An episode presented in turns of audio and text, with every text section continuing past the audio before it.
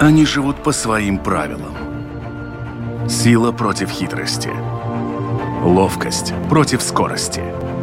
Иногда нам кажется, что они нам подчинились. Или что знаем о них все. Но чаще это не более чем заблуждение. О нас в жизни животных и о них в нашей жизни. В программе «Дикая натура». 24 февраля – это переломный день в жизни украинского народа. Именно в этот день на территории этой страны началась самая настоящая война – как бы кто ее по другую сторону окопа не называл. Весь мир пристально следит за судьбами украинцев, посильно помогает беженцам и тем, кто встретил агрессора с оружием в руках.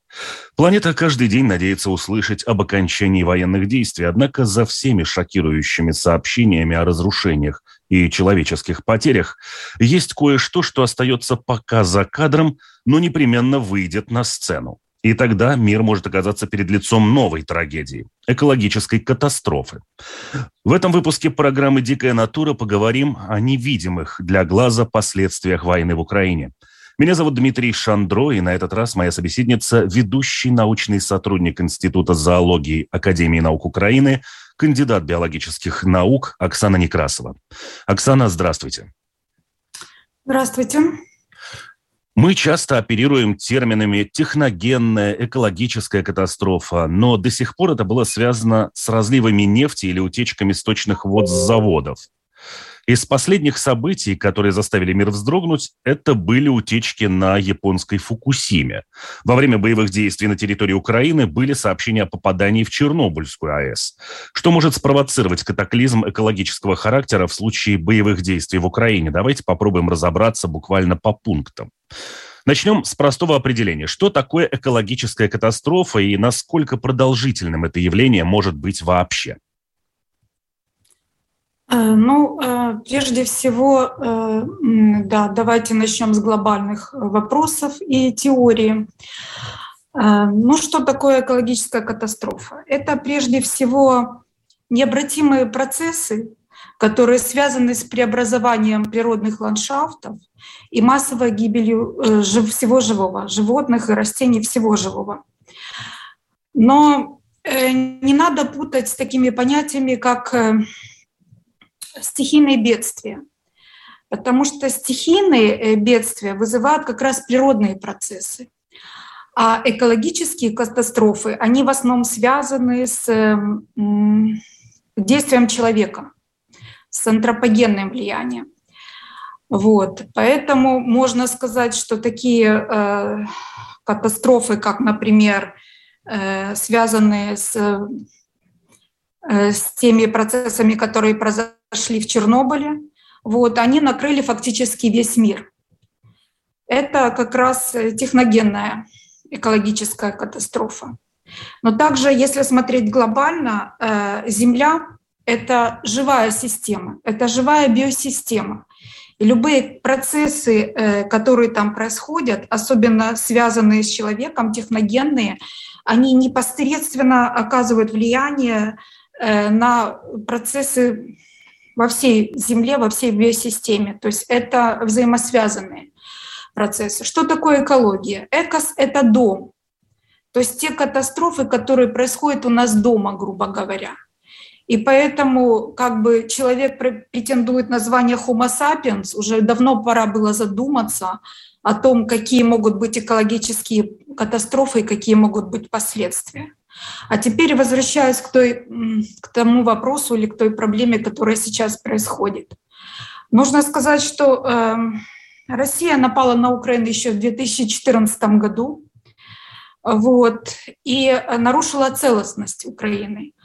И у нас в 2015 году вышла статья в научном журнале Coral Collection рейтинг Scopus вот. И э, там как раз были освещены проблемы и сделан обзор тех факторов войны, которые оказывают влияние на природу. Поэтому можно сказать, что есть прямые факторы, а есть э, непрямого действия.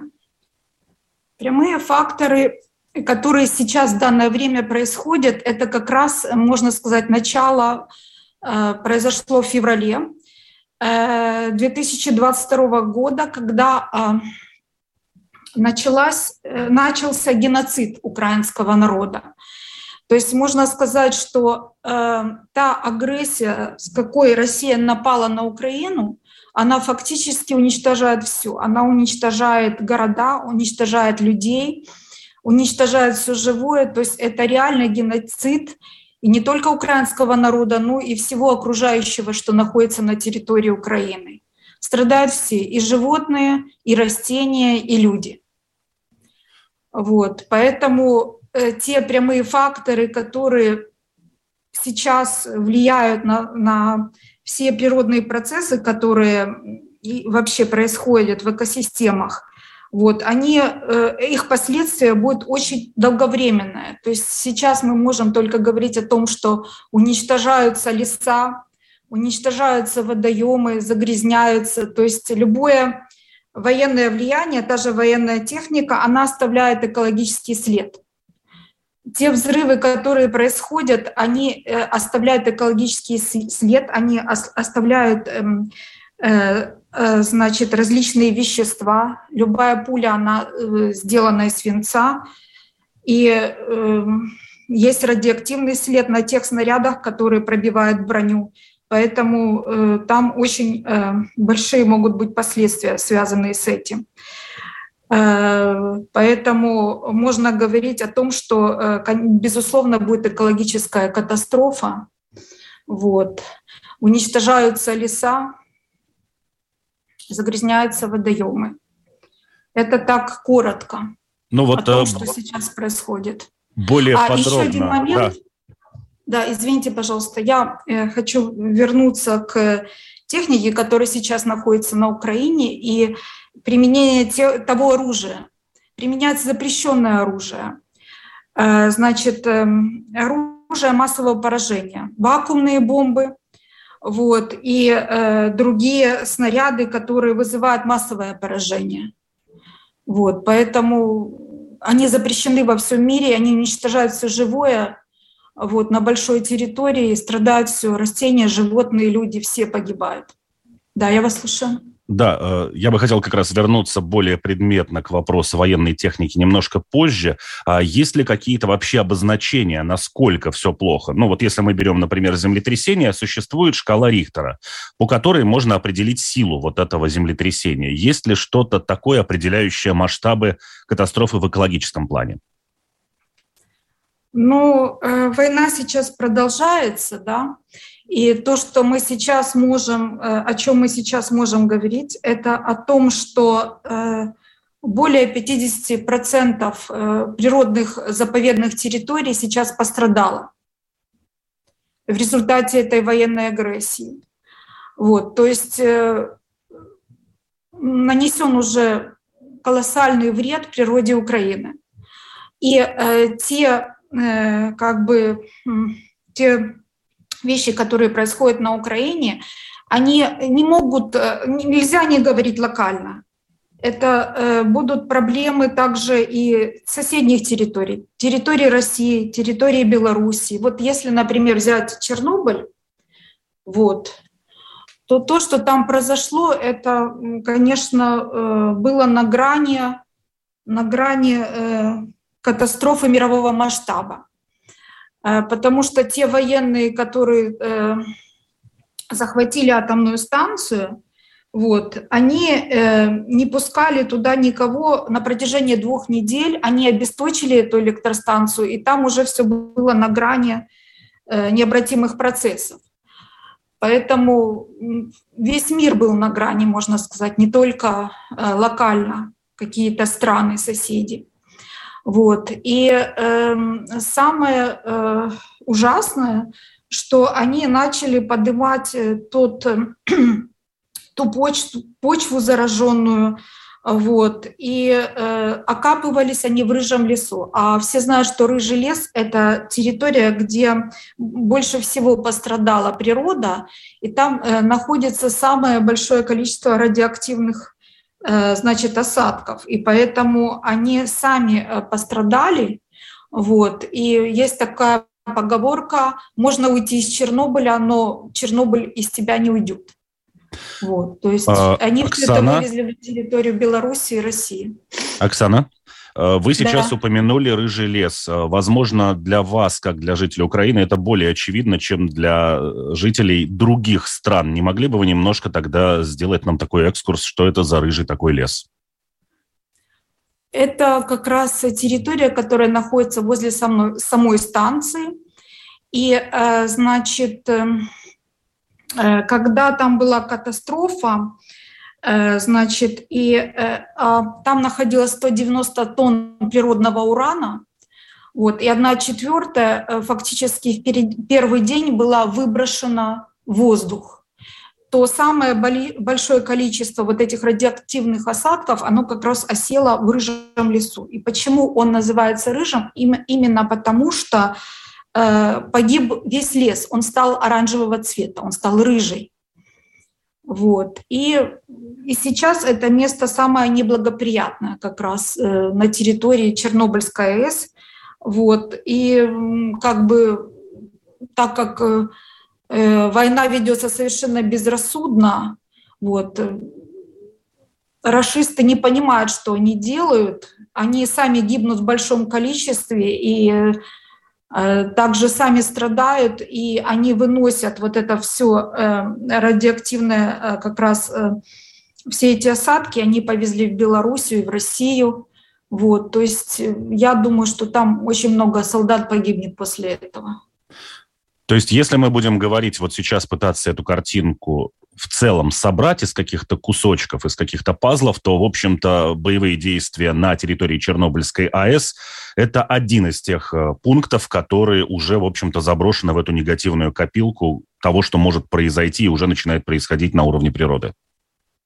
Безусловно. И более того, они также обстреливали Запорож... Запорожскую атомную станцию в Энергодаре там.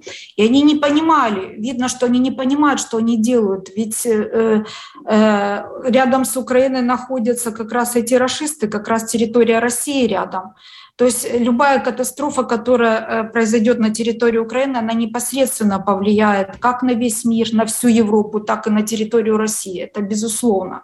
То есть это совершенно бездумная, совершенно глупая война, которая э, приносит вред просто всем.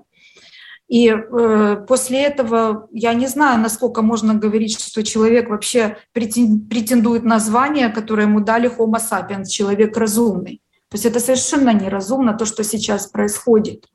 Вот, убивают всех, убивают женщин, детей, животных, собак. А сколько зоопарков пострадало на территории Бучи, Ирпеня, э, Дымера. То есть э, пострадало очень много всего живого. То есть убивается реально все живое.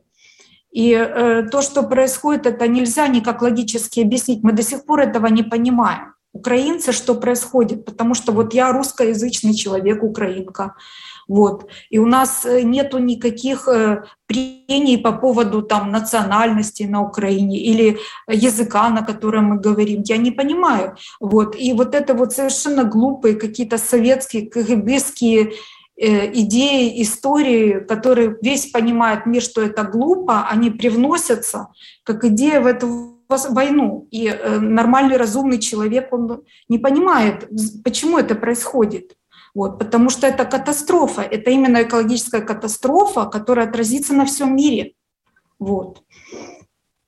Но да, мы с вами сейчас не пытаемся оправдывать или каким-то образом анализировать причины. Мы, наверное, больше в сторону уже последствий, которые, как вы говорите, непонимание людей процессов определенных, и их действия могут привести к тому, что потом будут расхлебывать не только жители собственно, Украины, но и э, целого ряда окрестных стран. Как мы все знаем, Украина – это большая страна, в которой развита в том числе и промышленность. А все мы знаем, что заводы – это не самая безобидная для природы штука.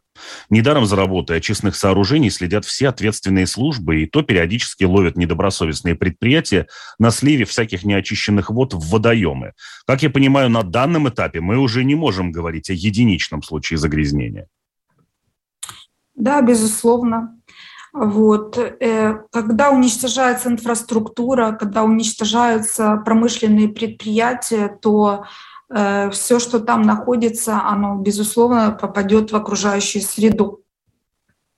Вот. И э, если сейчас войну не остановить, э, то это попадет не только в окружающую среду локально, оно будет распространяться везде. Вот. И нужно сказать, что Украина — это аграрная страна.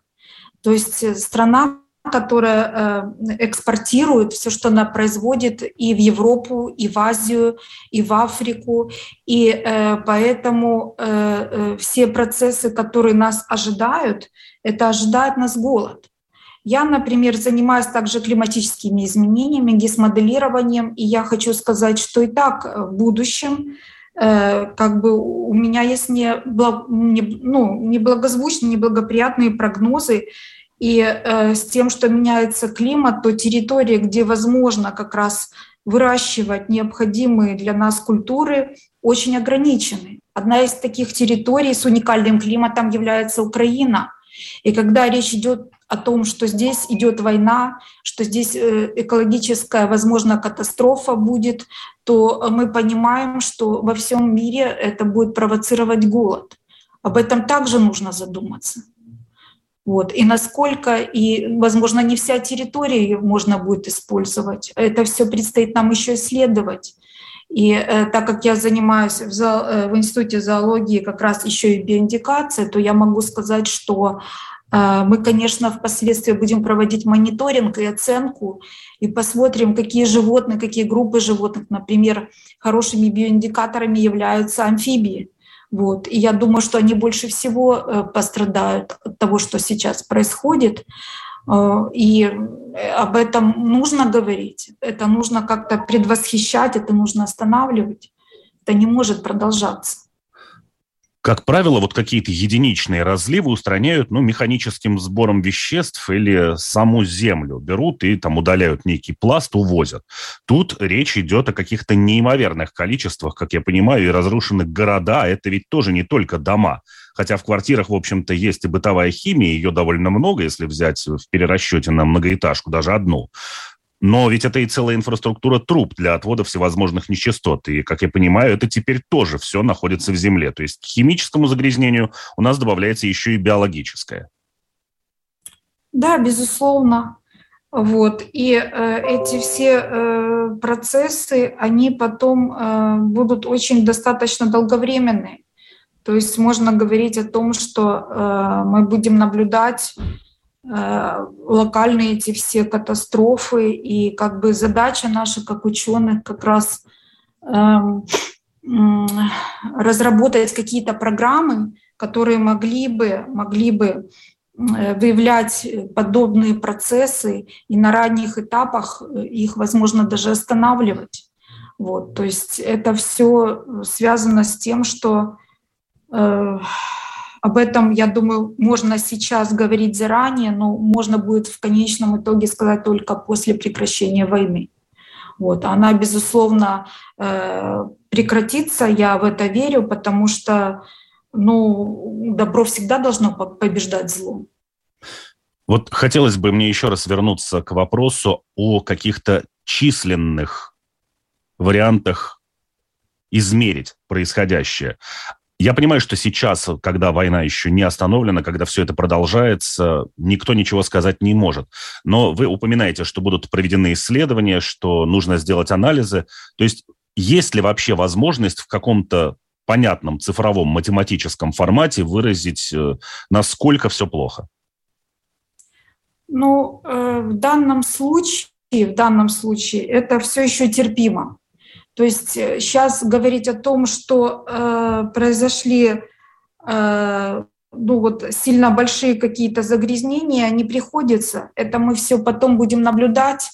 Вот. И численно я, и вам никто не сможет это сейчас сказать, потому что э, на тех территориях, которые идет война, это измерить невозможно. То есть, э, слава богу, они ушли с Чернобыльской зоны. Вот, и сейчас это все восстанавливается. Там сейчас э, идет контроль как раз. Вот, и э, сейчас вопрос, э, что там будет Запорожская атомная станция.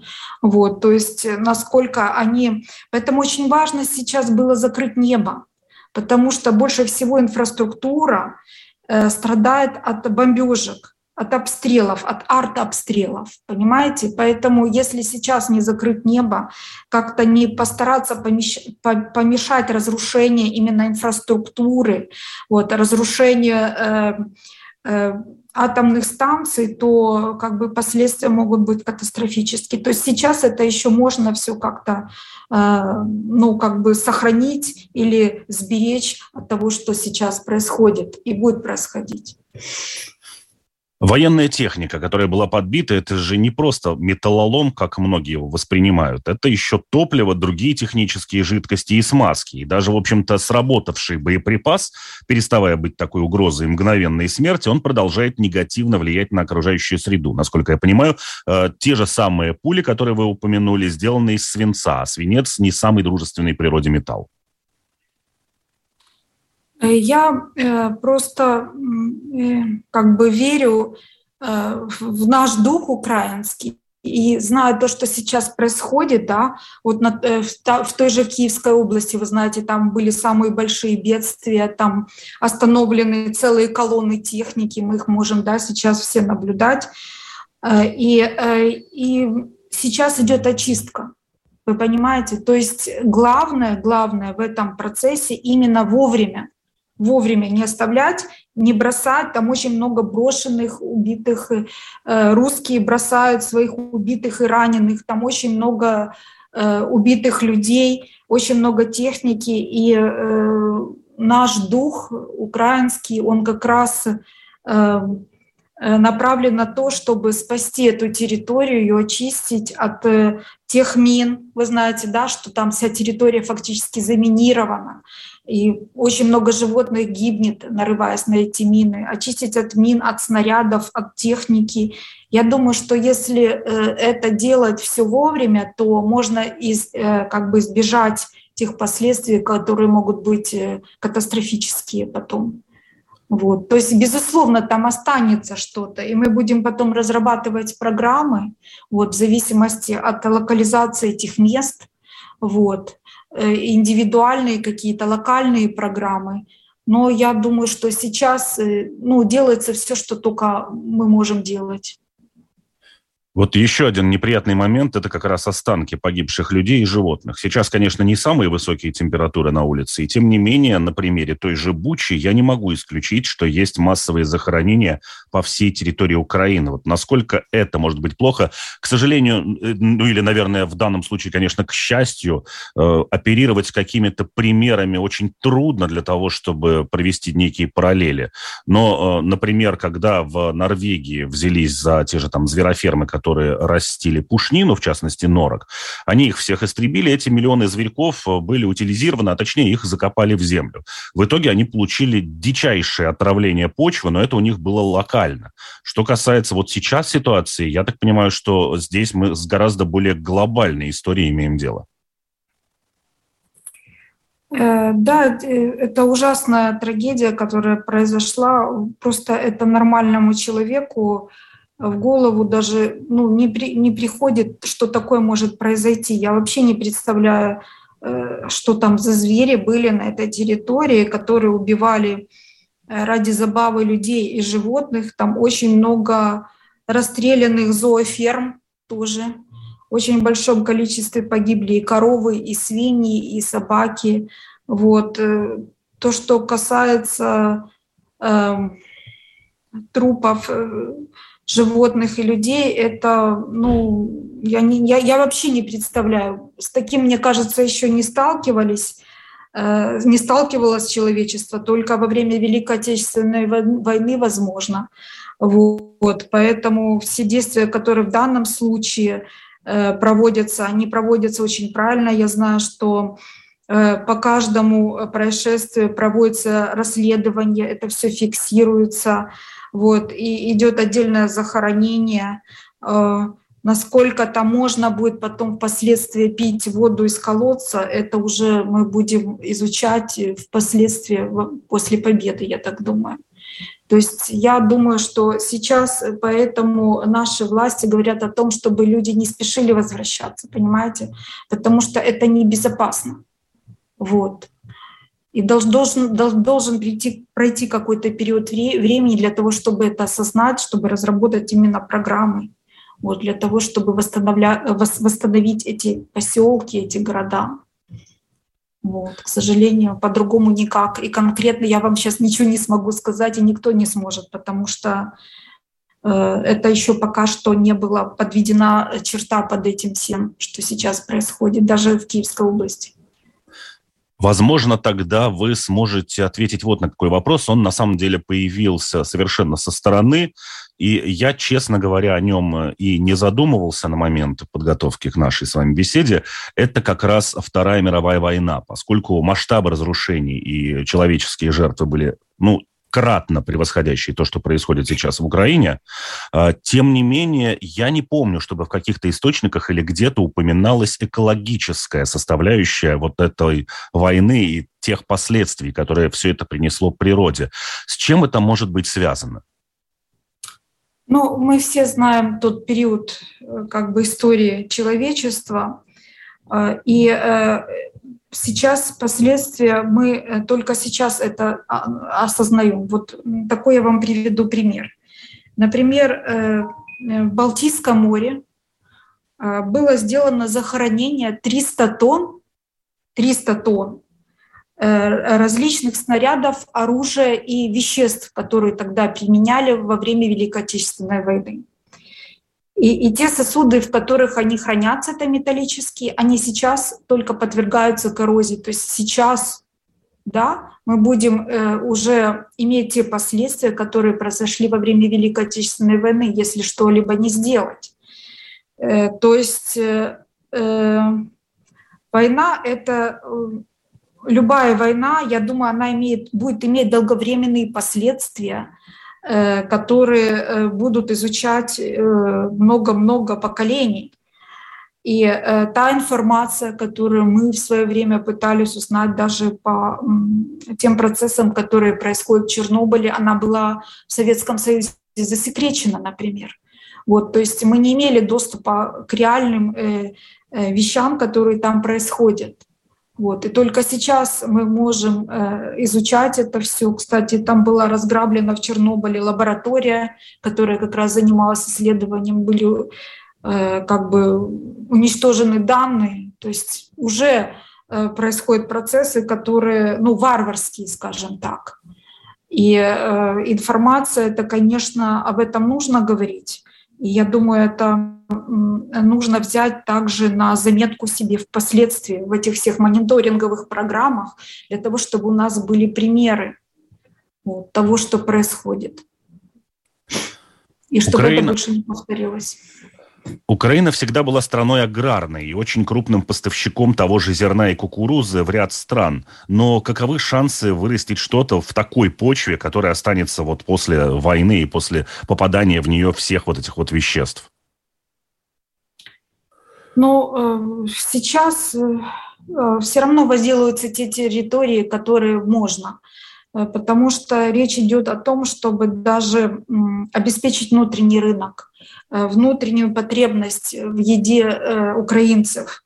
И эм, сейчас, вот я знаю, идут как раз э, процессы все необходимые на западной, например, Украине, даже в центральной Украине. Ну, я думаю, что это все нужно будет потом брать под контроль и, ну, и, и изучать, потому что я вам сейчас не могу сказать, но я думаю, что с экспортом будет туговато однозначно. То есть те страны, которые как раз рассчитывали на экспорт с территории Украины, возможно, ничего не получится, я же говорю, и будет ну, вызвано это также, будет вызван голод на остальных территориях мира. Вы, вы говорите о том, что вот сейчас, в общем-то, посев хотя бы для внутренних нужд происходит, но тем не менее из-за текущей ситуации никаких серьезных исследований сделать не получается. Может ли получиться так, что нечто, что было посажено, посеяно, вырастет, а потом окажется, что оно совершенно непригодно для использования в пищу? Я думаю, что, конечно, может быть. Может быть. Вот, но поэтому это все нужно будет потом контролировать. Но как бы аграрии обещают обеспечить внутренний рынок украинцев, потому что это очень важно. Вот. вот сейчас мы, да, с вами обсуждаем какие-то процессы и моменты, которые человеку, ну, в той или иной мере подвластны или подконтрольны. Тем не менее, Украина – это еще и очень большой биологический перекресток. Это место, через которое проходят большие миграции. Как это может отразиться на мировой флоре и фауне?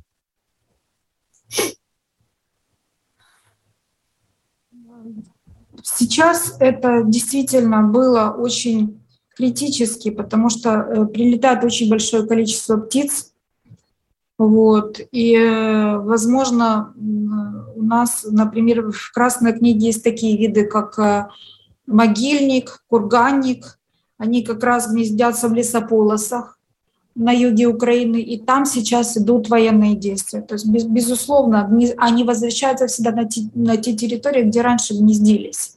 Вот, то есть я думаю, что э, э, многие редкие виды животных и растений, безусловно, пострадают. Вот. Но есть, слава богу, другая часть Украины, где можно как бы Э, минимизировать этот ущерб, то есть, возможно, будут эти пути миграции меняться немного. Вот. Это также предстоит нам исследовать. Но еще раз говорю, пока небо не закрыто, пока небо не закрыто, пока идут хаотичные совершенно бомбежки всего живого, вот, э, ничего положительного, да, по этому вопросу сказать нельзя и очень трудно. Вот. Можете ли вы сделать какой-то осторожный прогноз, чего можно ждать вот в лучшем и в худшем случае с точки зрения экологии? А, ну, прогноз, э, о прогнозе говорить очень сложно, потому что у меня нет первичных данных о том, о чем мы с вами говорили. Да? Любое научное обоснование, оно строится всегда на первичке, на тех данных, которые есть но э, можно сказать, что э, это, э, эту войну нужно останавливать. Вот. И тогда эти экологические прогнозы будут не столь катастрофичными. Если эта война затянется, то есть мы сейчас же не можем даже говорить о том, когда она закончится, правильно? Вот. Мы можем взять пример, как, опять же, территория Донбасса, да? Там действительно экологические катастрофы, там затопленные шахты, да? Там э, пропали, э, да, пропадает очень много э, различных животных и растений. Там реальные катастрофы происходят, да, и это уже происходит 8 лет. И, но еще можно дать природе возможность восстановить, решить вот эти вот глобальные там экологические проблемы, да, и поэтому чем быстрее эта война остановится, тем у нас больше шансов предотвратить эти все экологические последствия. Вот, поэтому, как говорится, э, благодаря тому, что Европа помогает и может в дальнейшем помогать Украине, эти последствия можно, можно будет минимизировать. Особенно очень важно было закрыть небо, потому что эти хаотичные бомбежки, они не оставляют фактически ничего живого. Вот. И э, Россия применяет кассетные бомбы а это уничтожается все живое где-то километр на километр.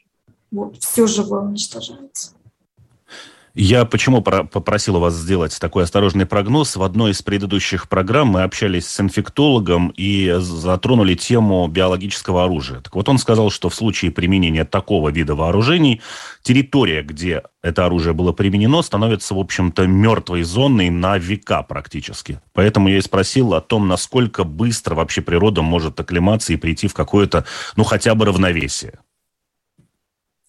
Ну, опять же, при, примером может быть Чернобыль, да, прошло больше 30 лет, да, и э, когда мы убрали оттуда человеческий фактор, дали возможность природе восстановиться, то там жизнь возродилась, там появились медведи, появились э, э лоси, появились э, хищники, появились травоядные, то есть там начал возобновляться баланс экологический. Э, но говорить о том, что сейчас происходит, очень сложно, потому что тут речь идет о том, насколько затянется эта война и какие, э, какое оружие будет применяться в дальнейшем. Вот. Но нужно сказать, что это не только война Украины, это война всей Европы. Вот. Потому что это, э, все эти экологические проблемы, они затронут как Европу, так и весь мир в целом.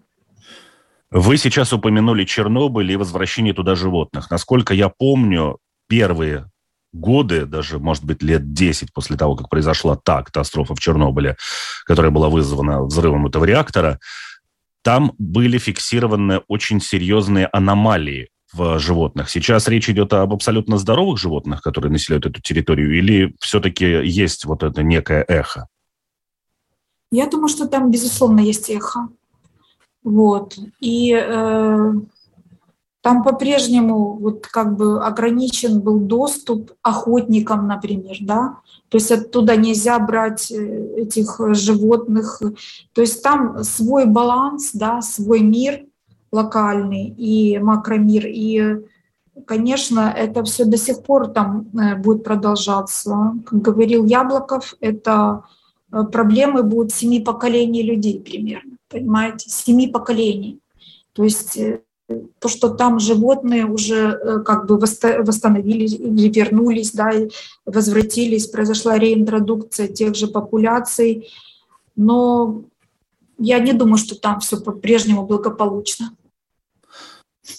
Если мы возьмем сейчас в разрезе ученых или тех, кто хочет помочь ученым, или просто тем, чья это земля. Что можно сделать, чтобы, ну, если уже не предотвратить какие-то необратимые последствия, то, ну, хотя бы минимизировать эти последствия для экологии?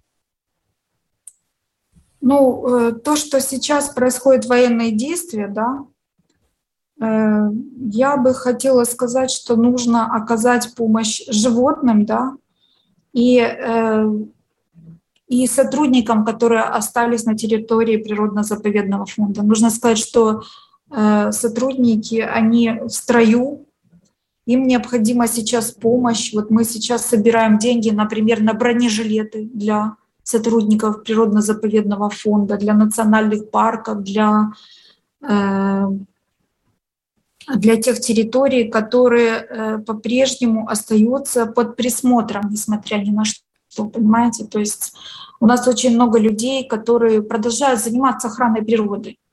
Вот. И именно сейчас конкретно нужна им какая-то вот локальная помощь. У нас есть группа USNG, которая как раз этими вопросами занимается. И вот в данном случае нам как раз сейчас собирают, э, ну, мы собираем деньги на бронежилеты для сотрудников. Вот. Это будет э, точечная и конкретная помощь, направленная именно тем, кто занимается в природоохранной сфере, или это опять будет некий большой фонд, из которого кому-то что-то достанется, а кому-то чего-то не хватит? Адресно. Не-не, это, а, да, это правильный очень вопрос, спасибо. Это адресная помощь. То есть у нас конкретные есть э, э территории, вот, и э, я могу эту ссылку потом э, ну, отправить, чтобы люди посмотрели на конкретных людей, на конкретные проблемы, вот, и э, как могли, то помогли, потому что это прежде всего также гуманитарная катастрофа, да. Вот, вот сейчас этот момент э, просто нужно выстоять, да.